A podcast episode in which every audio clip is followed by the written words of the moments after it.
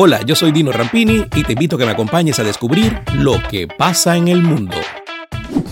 Sarah Sands fue condenada a prisión en 2015 por el asesinato de su vecino Michael Plister, a quien mató a puñaladas en su casa de Londres Este, capital del Reino Unido. La mujer confesó que cometió el crimen porque el hombre había violado a su hijo de 12 años y ya en la cárcel se enteró de que él tenía 24 condenas por abuso sexual de menores.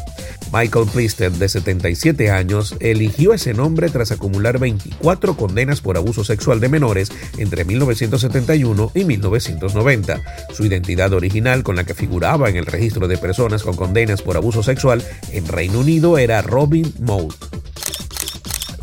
Una mujer rápida de reflejos reaccionó a tiempo y evitó una tragedia. Al ver que un bebé estaba por caer de la ventana del segundo piso de un edificio residencial, logró atraparlo a tiempo antes de que impactara contra el suelo. Inmediatamente se lo entregó a los padres y siguió su rumbo.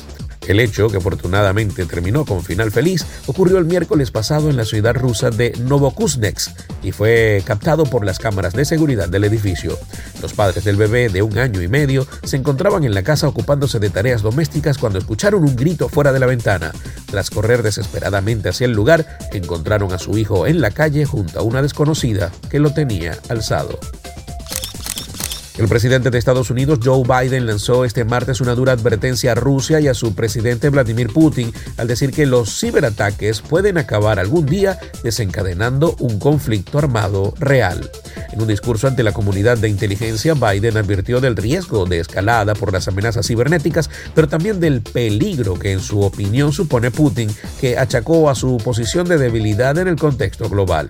Putin solo tiene armas nucleares y petróleo, eso es todo. Sabe que tiene problemas y eso le hace más peligroso, dijo Biden en un discurso durante una visita a la oficina de la directora de Inteligencia Nacional, Abril Haynes. Un tribunal de Ecuador falló este lunes a favor de retirar la nacionalidad al cofundador de Wikileaks, Julian Assange, concedida en diciembre de 2017 tras retirarle el asilo político de su embajada en Londres, lo que permitió su detención por parte de las autoridades británicas. La decisión fue adoptada por el Tribunal Contencioso Administrativo de Pichincha, que aceptó la demanda presentada por el Ministerio de Exteriores de Ecuador. Carlos Poveda, el abogado del fundador de Wikileaks, dijo este martes a la agencia de noticias EFE que interpondrá acciones judiciales ante la decisión Poveda señaló que la semana pasada tuvieron una audiencia oral en la que indicaron que se aceptaba la revocatoria de nacionalidad, pero aclaró que esa resolución no está en firme porque todavía se puede poner recursos de casación ante la Corte Nacional.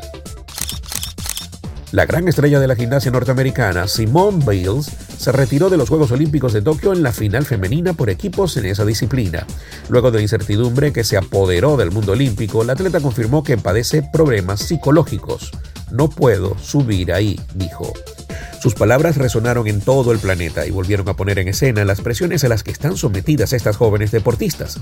Desde que entro a escena estoy yo sola con mi cabeza, tratando con demonios en mi cabeza. Debo hacer lo que es bueno para mí y concentrarme en mi salud mental y no comprometer mi salud y mi bienestar, expresó finalmente.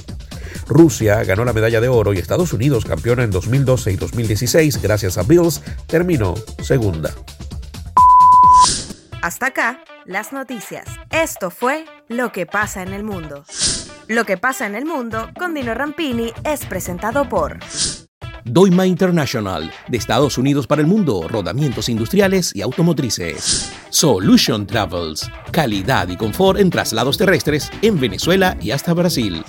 Grupo Lorini, conectando al mundo desde el 2002. Farmacia Leo. Si no lo encuentra en Farmacia Leo, no lo busque. Dino Happy Shop, la tienda de la gente feliz.